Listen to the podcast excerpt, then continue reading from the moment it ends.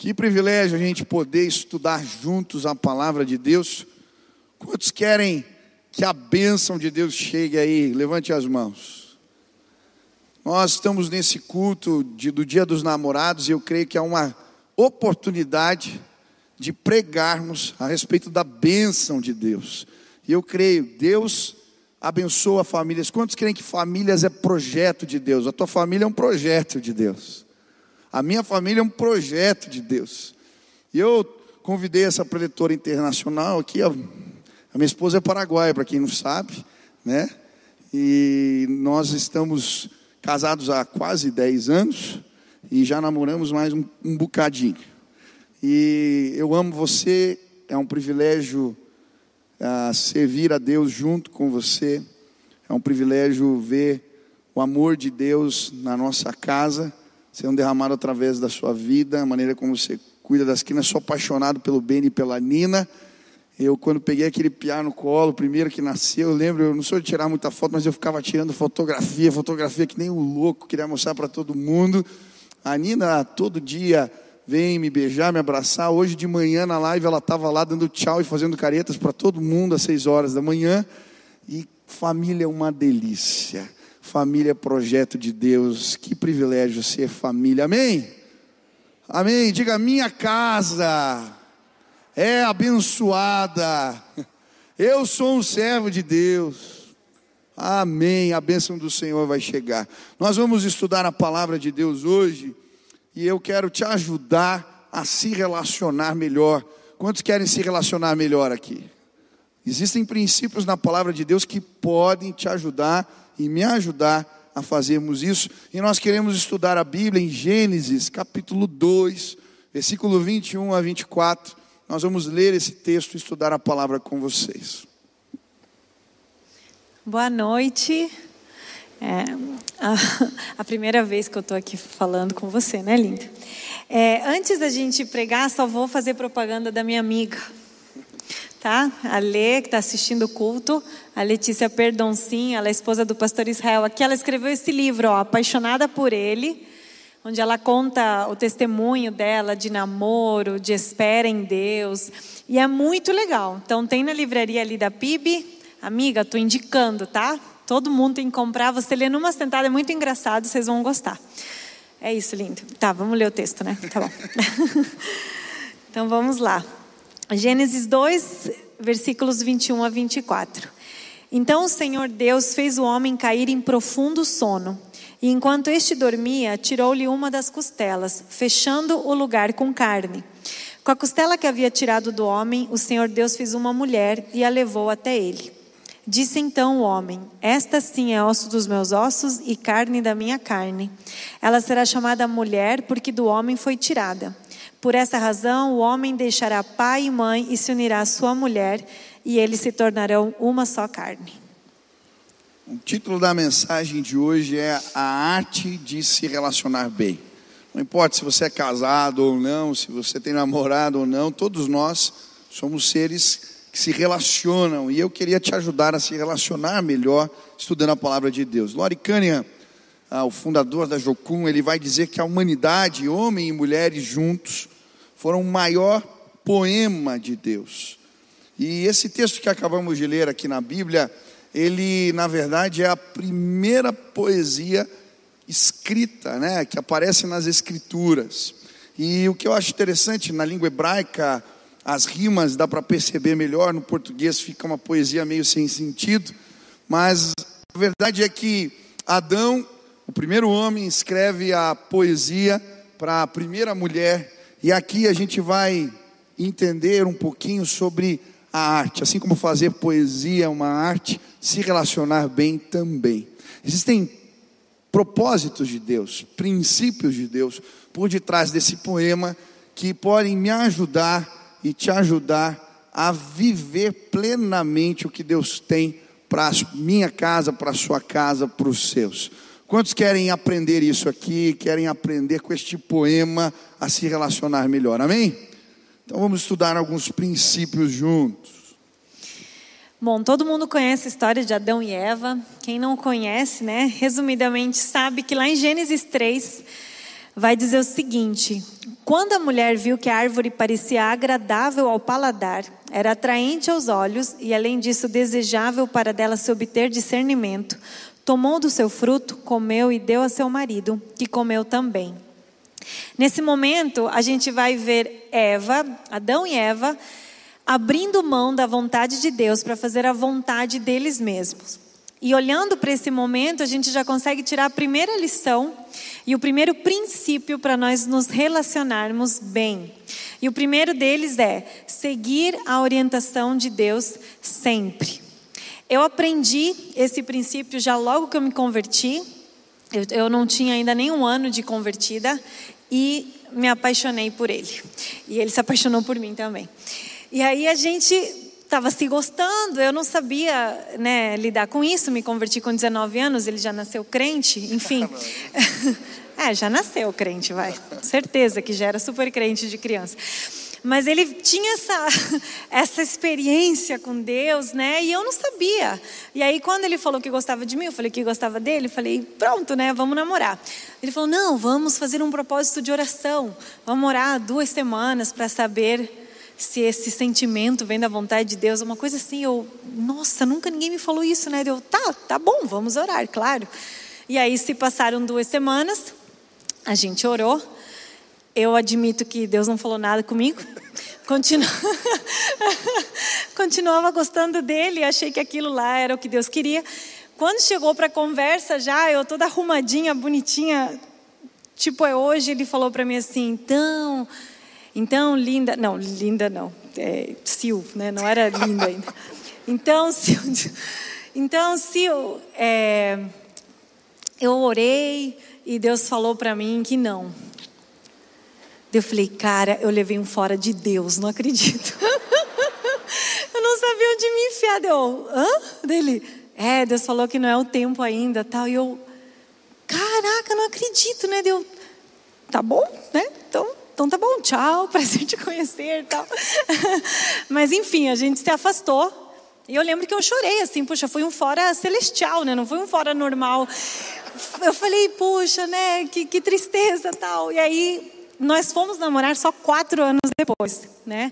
E nesses quatro anos, Deus fez muitas coisas na minha vida. Eu fico olhando hoje meus cadernos de oração daquela época e falo: Meu Deus, Silvana, você não tinha noção de nada. Você... Ainda bem que o Michel não namorou, porque com certeza, se a gente tivesse namorado naquela época, não teria durado nada. E isso é uma coisa interessante da história de Adão e Eva. Deus ele fez o homem e a mulher para habitarem no Éden. E essa palavra Éden significa um lugar de delícias, paraíso. E eu creio que Deus ele tem coisas boas para gente, ele tem delícias, ele tem lugares bons, relacionamentos bons, mas quando a gente não segue a orientação dele, nós acabamos perdendo aquilo. Adão e Eva foram expulsos daquele lugar porque eles quiseram agir de acordo com a vontade deles. E eu falo brincando, mas a partir daquele momento eu entendi que para tudo na nossa vida nós deveríamos orar. Né? O Michel foi um, alguém que me inspirou a isso. E desde então eu sempre comecei a buscar o, a vontade de Deus para minha vida, não o que eu queria, não o que o meu coração falava, mas aquilo que Deus queria fazer na minha vida. E anos depois, né, nós namoramos, nos casamos, e isso é um valor na nossa casa, de orarmos por tudo, até para comprar carro, o Michel ora. O Michel ora para tudo, assim, Deus me mostra se é isso, e aquilo virou um valor na nossa família. E... Quando eu não orei pelo carro, fundiu o motor, né? Foi. Verdade, viu? Verdade. Tem que orar, tem que orar para comprar as coisas, porque, né, Michel me ensinou isso e eu faço. e aí eu, depois de muitos anos, é, quem é casado, na verdade não precisa nem ser casado. Você, em vários momentos da sua vida, você vai se ver nessa encruzilhada. Você quer fazer alguma coisa, outra pessoa está te avisando: olha, não sei se é para você fazer. E aí você vai lá e faz do teu jeito, né? E como a gente tem esse valor na nossa casa, quando chegou esse momento, eu vou contar a história de, de Berlim, quando eu, uma aluna minha passou num festival internacional que ia acontecer na Alemanha. Foi no início de 2020, um pouquinho antes da pandemia estourar. E eu falei para o Michel, lindo, eu vou. eu vou, está decidido, imagine, é uma oportunidade única, eu, eu preciso ir para a Alemanha. Essa aluna, além de ser minha aluna, era minha irmã. Eu falei, nossa, eu vou com certeza, eu não vou perder essa tal. Tipo, nem venha me dizer o que você acha. E o Michel, ele falou assim, tá bom, linda, mas vamos orar? Né? Você ora, eu oro, e a gente faz aquilo que Deus mandar. Falei, tá bom.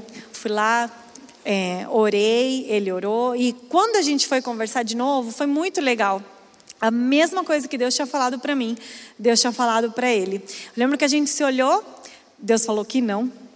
Deus gosta de falar não para mim, eu acho.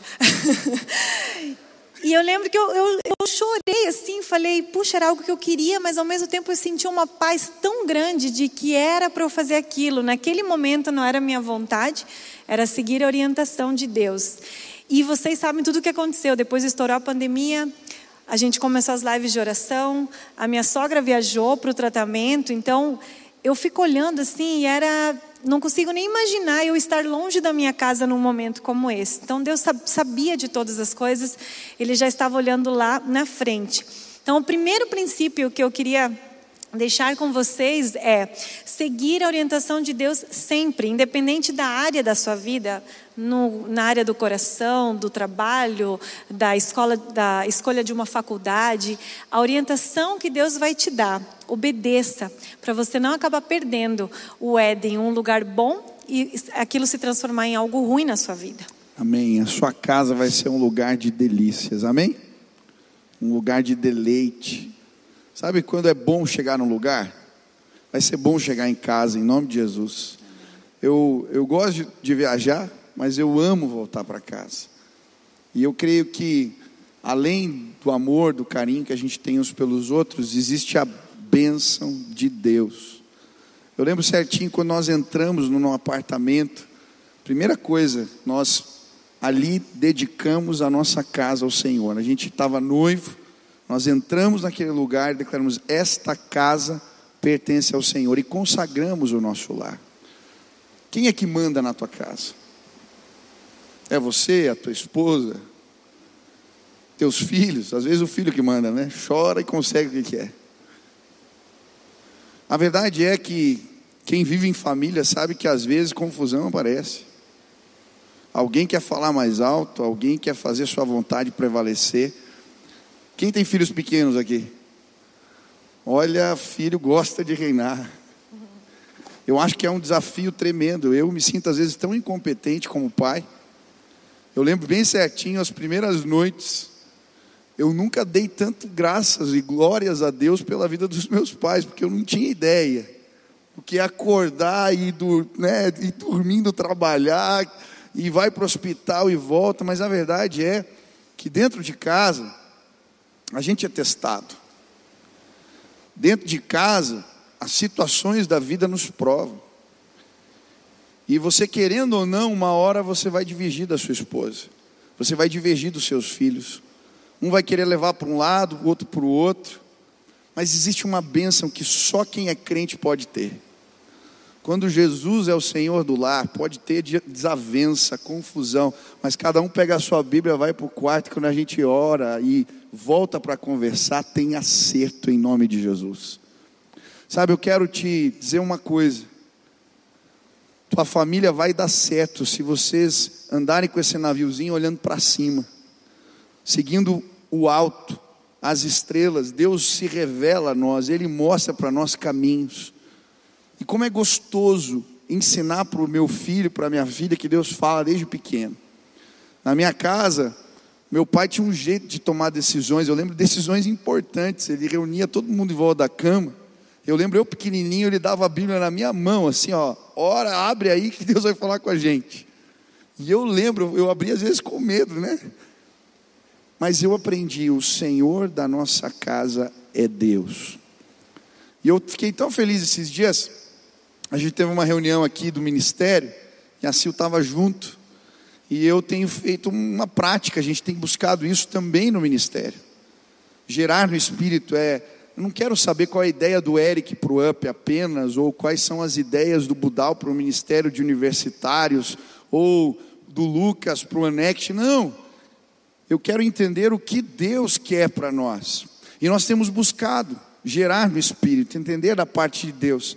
E nós tínhamos colocado um louvor e a gente estava falando sobre como nós íamos trabalhar as dinâmicas aqui para levar as pessoas à maturidade espiritual. E foi muito legal, né? O discipulado, né? Que não é só para o batismo, mas a maturidade. E a gente estava orando e cada um ia anotando o que vinha na cabeça, as imagens que vinham na cabeça. E eu estava na mesa da Sil. Quando eu fui para compartilhar, eu peguei o meu celular, eu tinha anotado no bloco de notas, e ela tinha anotado no caderninho dela. E quando a gente conversou, as mesmas imagens que Deus tinha mostrado para mim, tinha mostrado para ela. Eu falei, glória a Deus. Existe uma sintonia de Deus, em nome de Jesus. O teu coração, quantos pertencem a Jesus aqui? Levantem as mãos. A sintonia na tua casa vai vir pela ação do Espírito de Deus. Ele vai falar com você e vai confirmar no coração da sua esposa. Não precisa brigar, vai para a sala de oração Quantas vezes coisas na minha vida que eu estava fazendo errado, a minha esposa foi orar por mim e o Espírito me incomodou. E quando eu fui falar para ela, olha, quero te pedir perdão, isso ela falou, eu estava orando por isso, eu não estava enxergando, mas o Espírito fala, ele se revela. Em nome de Jesus, a tua casa vai ser abençoada se o Senhor da tua casa for Jesus. Quantos querem declarar a minha casa pertence a Jesus? Levanta a mão aí. A minha casa, declare isso. Pertence a Jesus. Faz dele o Senhor. Amém? Segundo princípio, valoriza o outro. Vai lá, meu amor. Deixa eu, eu falo dar, demais, esse é o problema. Vou dar, eu vou contar aquela piada, lindo, que aquela piada é boa para eles entenderem. Principalmente as mulheres, porque a gente a gente quer mandar, né? Eu sei que existe toda uma uma questão da submissão que a gente pode falar em outro culto, né, sobre isso. Mas as mulheres, elas querem dar opinião, elas sabem como faz as coisas e a gente quer a gente nem pergunta às vezes, né, para o nosso marido, a gente já sabe e pronto. Aí tem uma piada muito boa que uma filha está conversando com o pai e a filha fala assim: Pai, o que é ser um homem? Aí o, o cara fala: O ser um homem é você liderar a sua casa, você definir como serão as coisas, você decide para onde você vai. Um homem é o que toma as decisões, que toma a rédea. Aí a menina olha para ele e fala assim: Eu quero ser um homem que nem a mamãe. É só brincadeira, tá, gente? Não, não pode fazer isso. Não pode fazer isso. A mulherada não é o que você quer, né? Não faz o teu, não, não, não se desespere querendo mandar o teu marido fazer as coisas. Não é a tua vontade. Você pode até saber como fazer, você pode até ser muito boa naquilo, mas às vezes simplesmente Deus não quer que você faça. Deus quer que ele faça ou Deus quer fazer de outra maneira. Enfim, só queria é que essa piada é boa, lindo. Não foi. Tá bom. É, o segundo princípio está lá no, no versículo 18. Então o Senhor Deus declarou: Não é bom que o homem esteja só. Então, o segundo princípio que a gente aprende com esse texto é sobre valorizar o outro, valorizar os relacionamentos. É engraçado porque quando a gente lê a história por cima, eu tinha essa impressão de que Deus criou Adão, Deus deu orientações para Adão, e aí quando Adão ficou um pouco entediado, ele pediu uma mulher e daí Deus então para agradar Adão, ele deu, criou a Eva, tipo como se a Eva fosse um enfeite, alguém só para alegrar um pouco Adão. Mas quando a gente lê mais profunda a história, a gente percebe que não foi Adão que pediu para criar Eva. Foi Deus que, olhando para ele triste, olhando para ele como se estivesse faltando um pedaço, Deus falou: Não é bom que o homem esteja só. Hoje, a gente está no Dia dos Namorados, né? Eu entrei no Instagram, quem tem redes sociais aqui, vê diversas postagens. Na minha época, era horrível mesmo não namorar. Tipo, não, ninguém pensava nos solteiros, era só, nossa, era corações em todos os lugares, parece que o mundo gritava que você está encalhada. Hoje começou um outro movimento. Hoje um outro movimento que é já dessa supervalorização a você, a você mesma, a você se bastar. E aí é isso que me preocupa. Então, ou a gente vê mulheres que se desvalorizam, puxa, ninguém me quer, ninguém me ama, então eu não presto para nada. Ou agora a gente está vivendo esse outro fenômeno de que eu não preciso de ninguém, eu sou autossuficiente, eu me amo, eu me realizo, eu me basto, eu me cuido e pronto. E eu acredito que nesse processo da gente querer mostrar o nosso valor, a gente está desmerecendo os relacionamentos. Eles são presentes de Deus. Deus quer que a gente se relacione, sim. Claro, é no tempo dele, do jeito dele, mas as pessoas que estão ao nosso redor, elas são importantes para nós sim. A gente não se basta, a gente não consegue nada sozinho. Eu acho lindo que em Efésios 2:10, a palavra de Deus vai dizer que nós somos feituras dele, criados em Cristo Jesus para boas obras. Essa palavra feitura dá origem para a palavra poesia no grego. Ou seja, é como se Deus estivesse falando que nós somos um poema dele. O simples fato de eu carregar a imagem de Deus, do Michel carregar a imagem de Deus, isso já é o suficiente para eu valorizá-lo, para eu entender que nenhuma criatura nesse mundo tem essa imagem de Deus que ele carrega e que eu carrego. Agora, de forma prática, lindo, como é que a gente pode valorizar o outro, fazer com que o outro se sinta valorizado? São vários os textos na Bíblia que nos ensinam a cuidar do outro, a valorizá-lo, a considerar o outro superior a nós mesmos. A Bíblia ensina assim, a nos colocarmos nessa condição. E eu queria que você dissesse assim comigo: a minha esposa, o meu marido, o meu filho, ah, pensa alguém da sua casa agora, isso, pode dizer aí. Ele é um presente de Deus, diga aí. Amém? Está perto, fala, você é um presente de Deus para mim. Sabe uma coisa simples que a Bíblia vai ensinar a gente a usar bem as palavras. Eu gosto do texto em Provérbios, quando ele diz assim: há palavras que ferem como espada, mas a língua dos sábios traz cura.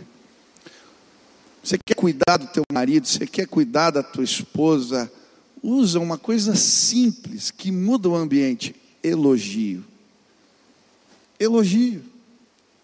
Às vezes a gente quer mudar os hábitos do marido ou da esposa, e às vezes, em vez de usar o elogio, você usa a crítica. Deixa eu te dar um conselho. Você fica feliz quando a tua esposa faz uma comida que você gosta. Cara, elogia muito. Elogia demais. Mulher, se o teu marido Tá certo? Às vezes ele é um pouco bagunceiro que nem eu. É, eu, eu, tenho um problema. Esses dias o Benício chegou em casa, ele viu um copo em cima de uma estante que não era para estar. Ele falou: O pai está em casa, que bom. eu não sei como a minha esposa aguenta, só que ela tem uma paciência. E aí, quando eu faço certinho, ela, poxa, que legal, você pôs a toalha no lugar, hoje sapato, que benção. O elogio deixa a casa mais leve. E o reforço positivo, ele tem muito mais efeito do que o negativo. Sabe, eu vejo muitas pessoas fazendo do seu lar um lugar de colocar o outro para baixo. Em nome de Jesus, as tuas palavras vão levantar teu filho. Vão levantar tua mãe, teu pai, tua esposa, os teus. O que você diz, como você usa as palavras, ah, vai trazer valorização. Como é gostoso, né? Gente receber um elogio termina algo que faz direitinho, poxa, que legal o jeito que você, sabe, presta atenção nos detalhes. Às vezes tua esposa você vai deitar lá e todo dia ela está pondo as crianças para dormir, ela conta história, ela gasta um tempo. Cara, na hora que ela chegar na cama, fala, puxa, que lindo as crianças, obrigado por você, sabe, fazer isso, coisa simples. O elogio faz o outro se sentir valorizado. Como é que você usa? A tua palavra fere, causa estrago, machuca ou ela levanta. Você quer que teu marido seja bem sucedido, mulher? Levante com as suas palavras. Você quer que a sua mulher vá bem, seja bem sucedido, bem sucedida? Levante ela com as suas palavras. Isso faz toda a diferença. Um outro princípio que eu gosto da palavra de Deus, a Bíblia diz assim: irai-vos, mas não pequeis. A Bíblia diz: não se põe o sol sobre a vossa ira. Quem aqui tem uma certa dificuldade com as emoções, às vezes fica bravo demais? Eu, é só ver jornal que eu fico bravo. Ultimamente, dependendo do que, que eu assisto, eu saio revoltado. Esses dias eu dei até um. Sai contar ali, não é muito um, boa. Eu dei um. É, deixa pra lá. comecei a resmungar. O que está acontecendo? Ela chegou, eu estava. Posso contar essa, essa da mordida? Pode.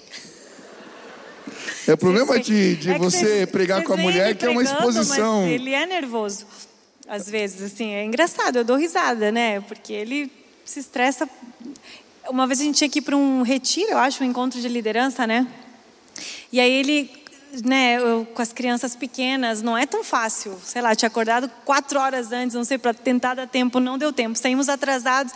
No meio do caminho, o Michel falou assim: Nossa, tem pedágio. Ai, eu não tenho dinheiro e nós vamos, vamos sacar, vamos sacar. E começou essa saga para achar um caixa eletrônico, sei lá, sete horas da manhã. Chegou no Angelone, fechado. Ele já começou a ficar nervoso. Eu, calma, lindo, vai dar tempo tal. Parou no outro Bradesco e o, e o Waze levou ele para um lugar que não existia Bradesco. Ele, "Ah, não, não, deu, calma, lindo, né? Vai, vai dar certo, calma. Chegamos na terceira tentativa, ele estacionou o carro e ele desceu, né? Foi muito engraçado. De repente eu olho para ele, ele, certeza que deu errado, ele não conseguiu sacar. Dele está assim, "Oh, meu Deus." e eu olhando do carro, né? Dele, dele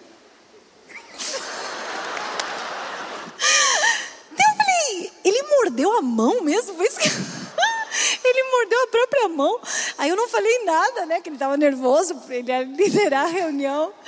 Quando terminou a reunião, eu olhei para ele e deu. Você Nossa, mo- você fez assim para mim, ó. Aí eu só peguei e fiz assim, ó. Dele o quê, deu? Eu vi. eu vi, se acalme, marido. Viu? Deu tudo certo, calma, não precisa morder a mão tal. Desse jeito eu vou ficar bravo, hein, aqui. Ah, tem que expor um pouquinho o pastor, né, gente? É, pois é. ó para você, ó. Vai, continua. Não, de... não se põe o sol sobre a vossa ira. Sabe, às vezes a gente deixa para resolver depois. E a gente não resolve. A maioria dos problemas de casamento, de relacionamento que eu atendo, é engraçado, tem uma história. Eu fui atendi um, atendi um casal. Quando a gente casou, eu queria o tapete verde, ela queria o tapete vermelho. Eu falei, mas quantos anos estão casados? 25 anos. Eu falei, mas vocês estão discutindo o tapete ainda? Sabe o que acontece? A gente não resolve na sequência. E a gente vai acumulando. E daí, quando vem as brigas, não é uma briguinha, é uma coisa simples, mais uma que aconteceu, mas parece que o reservatório que está guardado, a gente abre a torneira e despeja no outro. E aí é a história da vida inteira do que aconteceu. E aí o problema que era simples de resolver fica complicado, porque você deixou ira guardada no coração. A Bíblia diz: não deixa amanhecer, não deixa se pôr o sol, resolve hoje. Hoje, em nome de Jesus, vocês vão se resolver. Você vai chegar em casa e vai resolver teu problema aí. Hoje, em nome de Jesus, não perde tempo. Nós estamos vivendo um tempo de pandemia. Tanta gente. Quem já perdeu alguém, um parente, um amigo, um querido, levanta a mão. Não deixa para depois. Não se põe o sol sobre a vossa ira. Outro conselho aqui para valorizar o outro. Olha, só que questão de não deixar para depois. Olha a tragédia que aconteceu na casa de Davi. Ele foi deixando para resolver com Absalão, o filho, né, um caso ali complicadíssimo dentro de casa, ele não resolveu, aquilo virou tragédia. Resolve. Não é só com a esposa, é com o filho, é com seja quem for, que Deus te dê graça para resolver. Terceiro, conselho aqui prático: escute. São vários os versículos que falam sobre ouvir o outro. Você já deve ter visto. Seja tardio para falar, né? seja pronto para ouvir. A Bíblia fala muito sobre isso. E se tem um lugar onde isso dá certo é dentro de casa. Quero os homens, cadê aqui? Levantem as mãos aí, os homens todos. Cara, cara, você quer ser feliz no seu relacionamento? Amém? Tá bom. Então, aprende a ouvir, cara. Eu lembro um rapaz chegou para mim e falou assim: Michel, eu passei com a minha esposa o dia inteiro, a gente foi no parque, depois ficamos assistindo série a tarde toda, série que ela gosta. E aí, quando terminou o dia, ela falou para mim assim: Você, você não tem tempo comigo. Eu falei: Mas tá louca, mulher? É dois. Eu falei, cara, você não entendeu. Você pode ver série quanto for, mas o que ela quer é que você a escute. Faz o exercício. Eu lá em casa todo dia, virou até um hábito nosso, né? A gente faz um resumo do dia. Mas eu também gosto de, conver... gosto de falar, né? Mas eu sento na, na, na, cozinha, no chão da cozinha, no chão do quarto, onde for, eu gosto de sentar no chão. E aí, Sil, me conta o que aconteceu no teu dia. E ela faz um resumo do dia dela. Cara, você vai ser abençoado em nome de Jesus. Aí eu falei para ele assim, ó, tenta fazer isso nessa próxima semana. Ele falou, tá bom. Passou dez dias, ele me ligou, pastor. Resolveu, eu estou fazendo todo dia. Então deixa eu te dar, em nome de Jesus, uma dica que vai abençoar. Escuta, escuta. Mulher também. Eu sei que às vezes tem homens que são mais fechados. Mas uma maneira de mostrar confiança é abrir o coração. Se você for uma boa cúmplice, né, se aquilo que o outro compartilha você guarda, o lar de vocês vai ser abençoado em nome de Jesus. Então eu quero, em nome de Jesus, desafiar ouvir, e isso serve para qualquer relacionamento. Escutar as pessoas, o que realmente está no coração delas, e a bênção do Senhor vai chegar, amém? Quem quer valorizar o outro aí, levanta a mão. Amém. Resolve hoje, escuta, elogia e a bênção de Deus também vai vir desta forma. Terceiro princípio que a gente encontra na palavra é gerar pertencimento. E a poesia que Adão faz para Eva começa dizendo assim: Esta sim é osso dos meus ossos e carne da minha carne. Eu acho interessante que relacionamento é a arte de gerar pertencimento. Quando nas relações que temos a gente consegue gerar o senso de pertencer, isso transforma vínculos em vínculos duradouros. Por quê? Porque todo ser humano quer fazer parte de algo. Todo ser humano quer ser aceito, precisa se relacionar com iguais. E é interessante o que Adão está dizendo aqui. Ele não está simplesmente dizendo, você é minha, ossos dos meus ossos, carne. Ele está dizendo: Você é como eu. Só tinham animais. Quando Eva surge, ele está celebrando: existe alguém como eu. E eu creio que relacionamentos, quando dão certo, eles têm essa capacidade de gerar senso de pertencimento. Eu, lá em casa, teve uma situação muito legal o Ben era pequenininho e a gente estava dando atenção para ele. Né? Eu e a Sil, a gente ficou, tirou um dia para brincar com, os, com o Benício.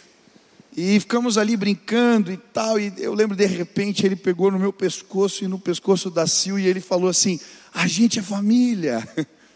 E virou um jargão lá em casa. Vira e mexe a gente cita aí o Benício. A gente é família, o senso do pertencimento, ele é importante. Mas como que a gente faz isso? Como que a gente consegue ah, transformar os nossos relacionamentos nesse lugar onde o outro se sente importante, se sente parte, faz parte? E uma das estratégias que eu queria compartilhar com você é gerar culturas. E aí a Sil vai compartilhar aqui algo que virou cultura lá em casa. É, tem várias coisas, né? Eu separei uma delas. Eu venho de uma família que faz, fazia muito isso, né? Essas tradições da família. Ainda, ainda fazemos. Hoje, quando eu vejo um, essas espumas de barbear, eu lembro do meu pai, porque ele fazia, toda vez que ele ia fazer a barba, ele fazia aquela, tipo uma espuminha, como se fosse uma minhoquinha na nossa mão, a gente chamava de minhoquinha aquilo lá. São as pequenas coisas do teu dia a dia que vão marcar para sempre aqueles que estão ao teu redor. São essas tradições, é uma brincadeira, é uma música. E lá em casa, uma das coisas que virou essa tradição é toda vez que o Michel viaja, ele chama o Beni e fala lá, filho, ó, o papai vai viajar, Agora você é o homem da casa, tá? Você tem que cuidar da mamãe, tem que cuidar da Nina, cuida delas para mim, hein, cara, tal, não sei o quê. E o Benny, nossa, ele se acha assim, tipo, agora sou eu, tal. E achei muito bonitinho, porque, ah, eu, eu não, não imaginava que ele levasse tão a sério. E numa dessas viagens do Michel, a gente voltando de carro, já era tarde. A Nininha andou um pouquinho de carro, já dormiu. E quando eu olhei no retrovisor, o Beni cansado, assim, eu falei, meu Deus, né? Quem é mãe sabe. Eu falei, como é que eu vou subir com os dois dormindo, sozinha? Daí eu peguei e falei, filho, filho, é, tenta ficar acordado, filho, que a mamãe está sozinha, eu não vou conseguir levantar vocês dois. Tenta ficar acordado dele. Mamãe, fica tranquila, eu tô aqui para te ajudar. O papai falou, eu sou o homem da casa. Eu, eu comecei a chorar no carro. Ai, filho, você é tão lindo, meu Deus. Eu, eu ficava olhando ele no retrovisor, assim, segurando para não dormir. Chegamos em casa, ele, o que, que eu posso te ajudar? Pegou minha mochila, pegou o casaco da Nina. Como aquilo, assim, ele tão pequeno e ele já entendeu esse, esse valor, essa cultura que a gente quer trazer para nossa família, de que um cuida do outro, né? Achei tão bonito. Gere culturas. É por causa da live de oração, agora nós criamos uma cultura nova. A gente termina a live e tem o tempo de oração e é tão gostoso. A Sil vai para o cantinho dela com o caderno, eu vou com o meu. E depois a gente conversa, o que Deus falou, como é que foi. Sabe, como é bom começar o dia. Aí a gente toma café junto. Cara, eu não tomava café da manhã. Eu não sabia fazer café. A Sil... Aprendi não, com a live. A gente não, ela não tomava café, a gente saía para trabalhar. Hoje a gente senta na mesa, toma café junto e compartilha o que Deus falou. Virou cultura no nosso lar, uma cultura abençoadora. Crie culturas, tradições na sua família que abençoem. Seja as reuniões de família, seja os encontros, sejam as festas, seja como você começa o dia ou como é o almoço. Eu fui numa outra casa e eu achei tão legal o, o pai de família ali, ele criou uma cultura. Todo almoço passava um cestinho assim, um por um, e todos iam colocando o celular dentro do cesto. E aí ele pegava, e eu achei engraçado, porque eu, eu fui visitar a casa, e ele esqueceu, né? Eu estava com a visita, estava me atendendo, daqui a pouco veio a filha pequena, acho que tinha uns seis anos, e veio para mim, pastor. falei, que foi? Teu celular. falei, o que, que foi? Não, é que na hora do almoço a gente dá atenção para o outro. falei, ah, tá bom, obrigado, pus meu celular no cesto. Falei, mas que cultura abençoadora. Ele está ensinando, olha, a hora da refeição é uma hora de família. Cara, quantas vezes você passa a hora da refeição, um filho assistindo televisão, o outro comendo, vendo celular e vendo a série, outro, e a gente não tem tempo mais uns com os outros. Estabeleça culturas que abençoam a tua casa em nome de Jesus e a tua casa vai ser abençoada. Culturas. Outra dica para gerar isso, esse senso de pertencimento, aponte valores. Quando a gente fala de cultura organizacional, cultura no lugar de trabalho, a gente fala, existem é, valores que eles são intocáveis, né? Mas eles, eles permeiam o ambiente. É fácil você ir num lugar e perceber que aquele lugar é um lugar de excelência. Eu fico feliz de ir, às vezes, ao banheiro da nossa igreja com todo. Estou falando aqui. Não é verdade, você quer ver se o lugar é assim, vai no banheiro. Se ele está arrumado, se está lá, está em ordem. Eu vou em empresas, às vezes eu vejo, cara, está cheiroso, tem balinha na porta, tem isso, é um lugar excelente. Existem valores que permeiam as estruturas. E quando a gente estabelece valores, eles são princípios norteadores para todo mundo, isso gera senso de pertencimento. Todo mundo que entra na equipe para trabalhar, eu tenho um hábito, trabalha comigo. Eu normalmente, se eu estiver devendo almoço para alguém, pode me cobrar depois, tá bom? Eu normalmente, quem entra na equipe, eu levo para almoçar. E nesse almoço, eu falo sobre três valores que norteia o nosso trabalho aqui. Caráter. Não tem como ser pastor aqui nessa igreja se não tiver caráter. Se o cara tiver com a vida enrolada, ele sabe. Não tem conversa. Tá? A gente pode tratar, mas aqui a gente preza por caráter. Porque precisamos de homens de Deus, pessoas de Deus. Segundo, paixão. Tem que ter brilho, tem que ter garra, tem que ter vontade. Tem que ter brilho no olho pelo que faz. Tem que buscar a Deus apaixonadamente, tem que fazer as coisas para Deus com alegria e com paixão. Terceiro, lealdade. E eu falo isso muito nas reuniões: casa dividida não prospera. A gente tem que caminhar junto. A gente pode discordar, tem direito. Na reunião a gente se quebra, se pega às vezes, mas saiu dali a gente está junto, coeso. Eu achei tão interessante, eu assumi uma área nova aqui na estrutura da igreja esses dias, e eu fiz a primeira reunião e eu falei desses valores. E essa semana eu tive uma reunião com um dos integrantes dessa equipe, e ele falando, pastor, eu reuni todo mundo, falei assim, falta lealdade no nosso time, falta é, paixão. E aí comecei a ministrar e nós lavamos roupa suja, choramos junto. Eu quero dizer que você vai pegar uma equipe que é leal e que tem paixão, porque nós estamos buscando isso. Eu fiquei tão feliz.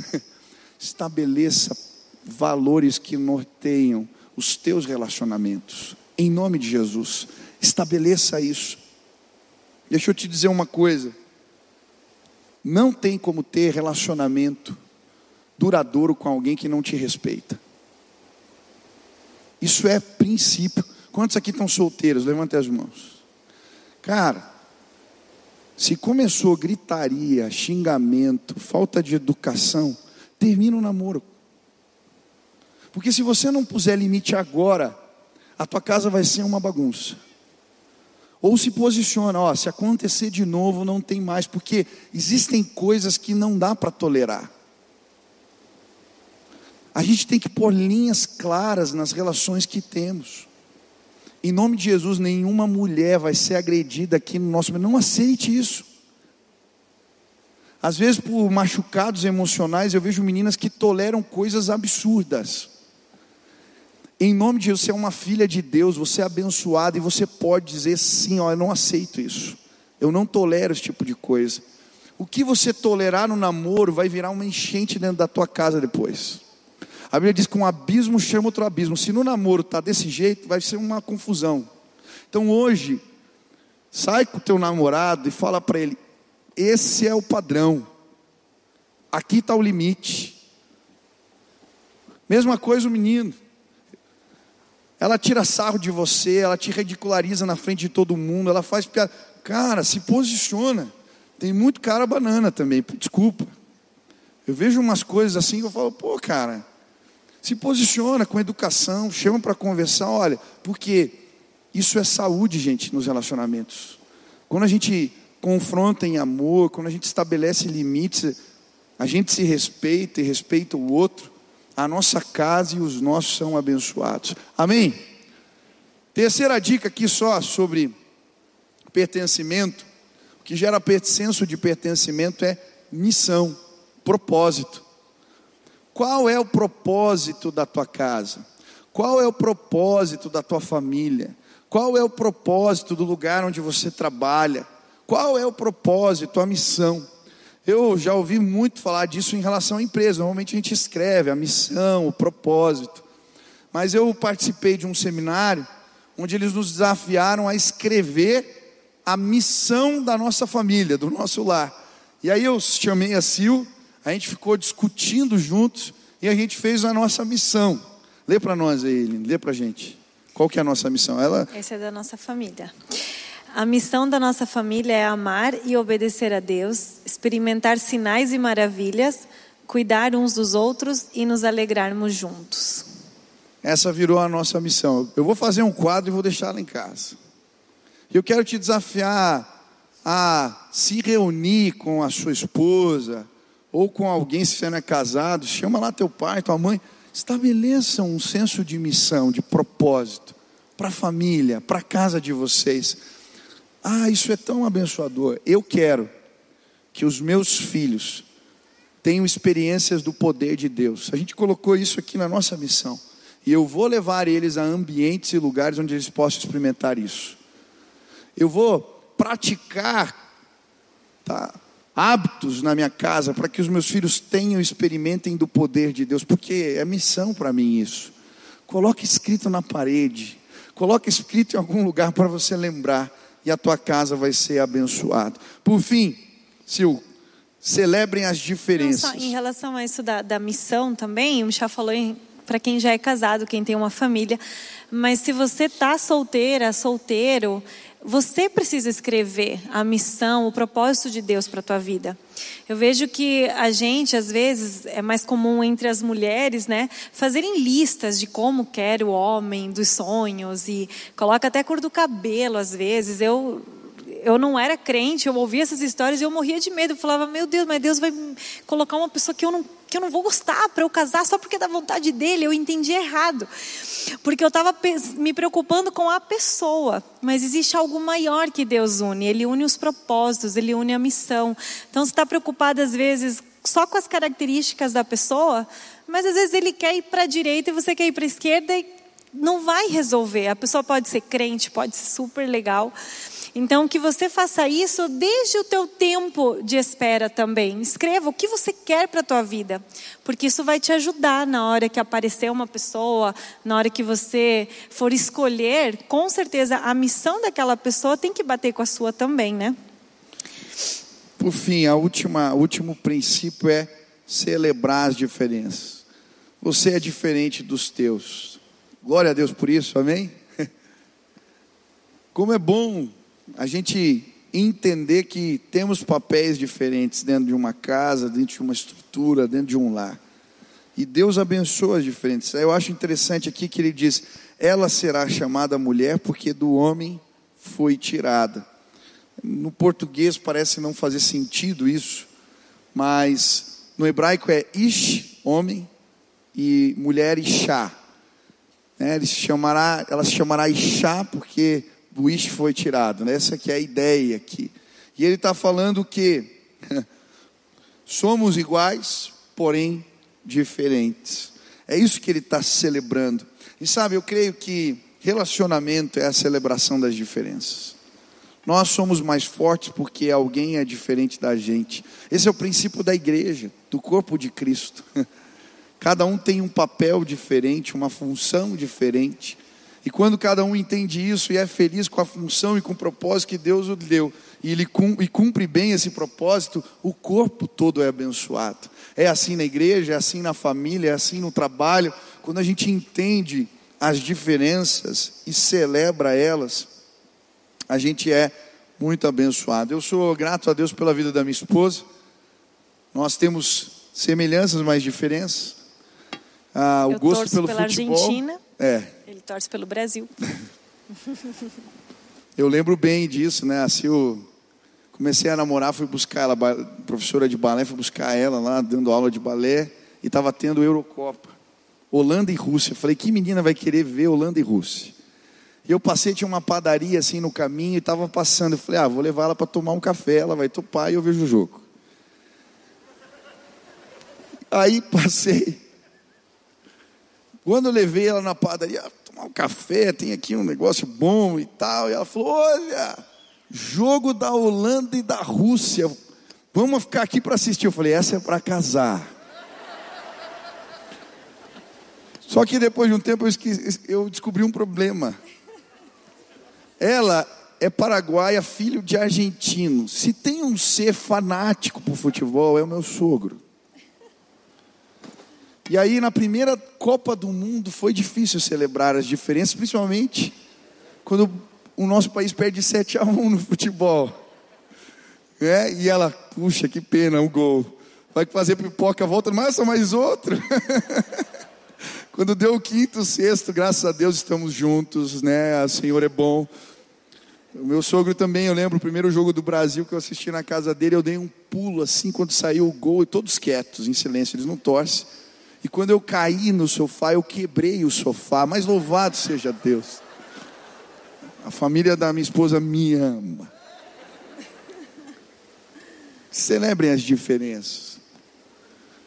Mesmo quando ela torce para a Argentina e você para o Brasil, dá certo.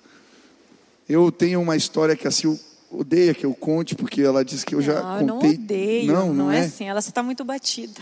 É? Então conta você, daí fica diferente. Olha só que coisa. É, qual que é mesmo a do macarrão, né? é o macarrão com ovo frito. Você já ouviu a história do macarrão com ovo frito que o Michel conta? Levanta a mão quem já ouviu. Nossa, linda, eu achei que era bem mais batida. Realmente as pessoas não conhecem muito. Mas tá, vou contar então, porque ele gosta muito dessa história para falar das diferenças.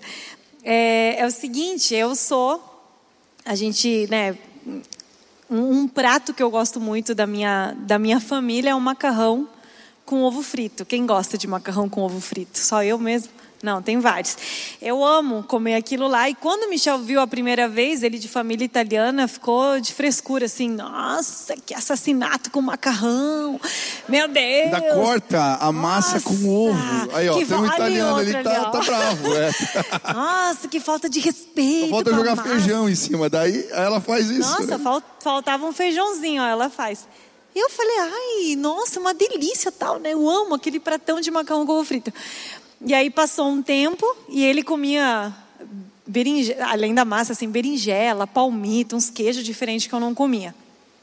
Aí ele gosta de contar isso porque depois de quase um ano de casado, quem estava almoçando macarrão com ovo frito?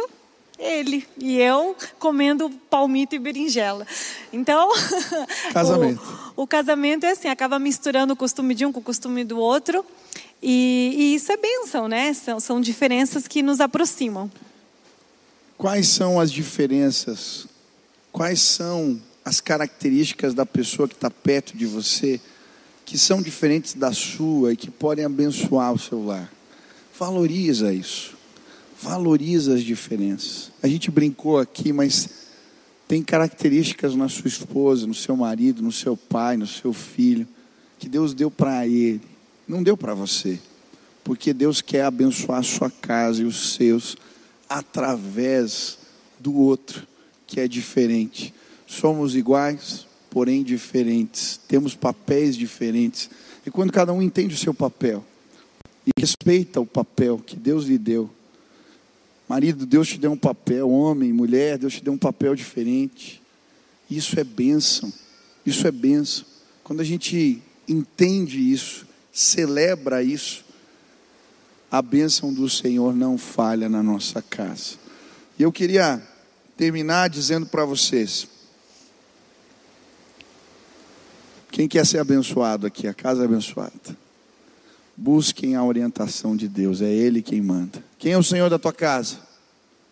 Tem que ser Jesus. Se não é Jesus, convida Ele hoje. Ele vai entrar na tua casa e vai transformar tudo. Valorizem um ao outro. Hoje você vai sair daqui com, uma, com um desafio prático. No caminho de casa, Deus vai te mostrar como, como eu posso valorizar alguém. Ele vai colocar alguém no teu coração. Talvez não a namorado, namorado, marido, alguém. Valoriza, valoriza. Mas aproveita se colocar alguém, né? Hã? Aproveita. Se gosta de alguém, já valoriza hoje.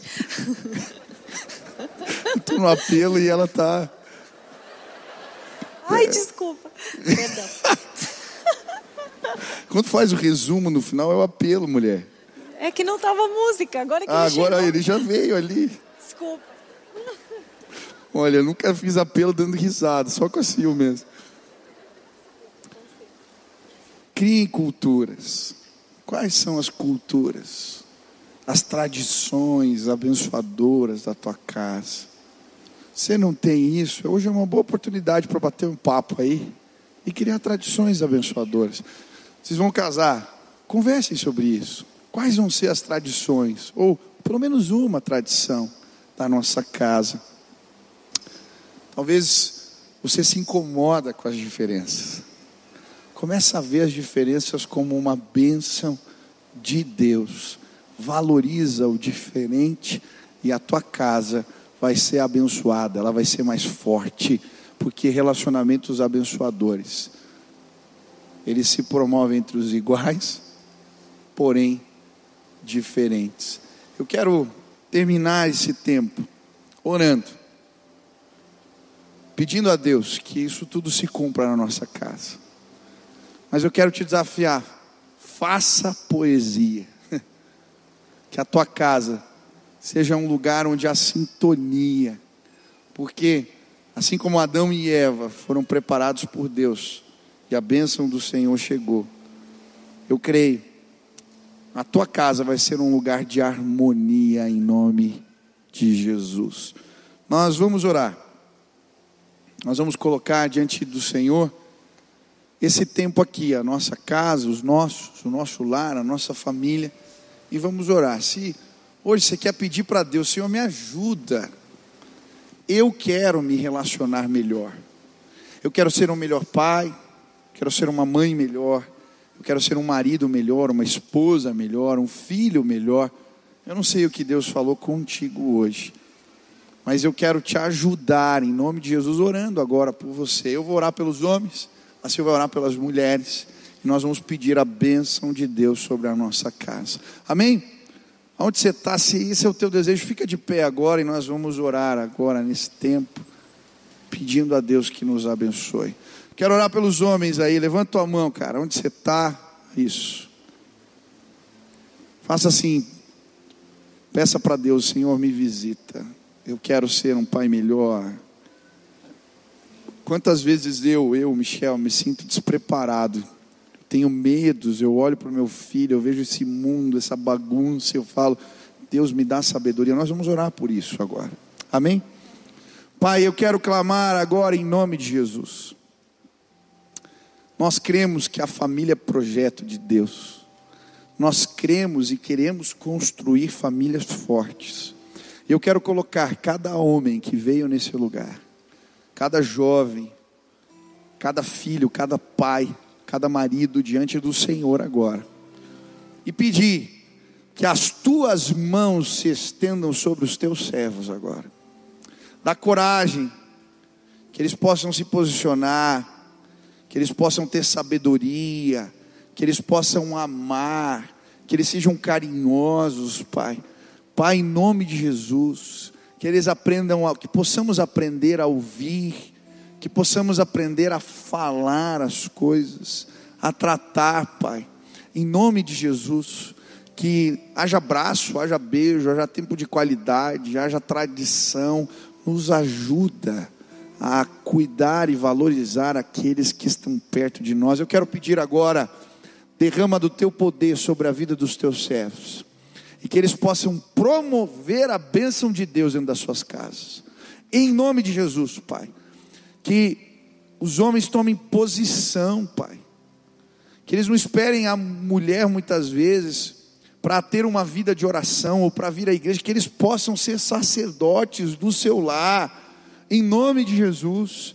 Pai, aqueles que estão orando, que estão desejando ter um relacionamento, que estão procurando direção, Pai, abençoa, dá sabedoria, mostra, Deus, valores que norteiam esta decisão Abençoa os filhos que aqui estão, que eles honrem os seus pais, que eles honrem as lideranças que o Senhor estabeleceu sobre a vida deles. Abençoa-nos, Pai. E que, através de nós, a bênção de Deus possa chegar entre os nossos. Faz assim, Pai, em nome de Jesus. Amém. Amém. Senhor, eu quero colocar diante de Ti a vida de cada mulher que está aqui hoje presente, Pai. Que em nome de Jesus, Pai, o Teu Espírito Santo nos ensine, Deus, a nos relacionarmos da melhor forma, Pai. Senhor, o respeito, a valorização pelo outro, Deus, a alegria em cuidar do outro, Pai. Começa muito antes de um namoro, de um casamento, Pai. Começa já em casa com os nossos pais, os nossos irmãos, com as nossas amigas. Senhor, em nome de Jesus, Deus, nos faz, Senhor, sermos alegres em cumprir o teu propósito, Pai. Que nada nem ninguém esteja acima da missão que o Senhor tem para nós, Pai. Em nome de Jesus, levante mulheres corajosas, Pai. Mulheres que vão buscar sabedoria, discernimento para falar na hora certa, para silenciar na hora certa, Pai. Para que em nome de Jesus elas possam construir a sua casa, o seu futuro debaixo da tua bênção, Pai. Eu peço por cada noiva que está aqui, Deus, pronta para se casar, Pai. Que desde já o Senhor vá preparando o seu coração, Deus. Para que ela transforme o seu lar num lugar agradável, num lugar de alegria, num lugar de paz, Senhor. Pai querido, em nome de Jesus, coloco diante de Ti qualquer mulher que neste momento esteja machucada, Senhor, fisicamente, emocionalmente, Pai. Que o Senhor agora se revele a ela, Pai, e que o Senhor faça um milagre, Deus no seu relacionamento, Pai.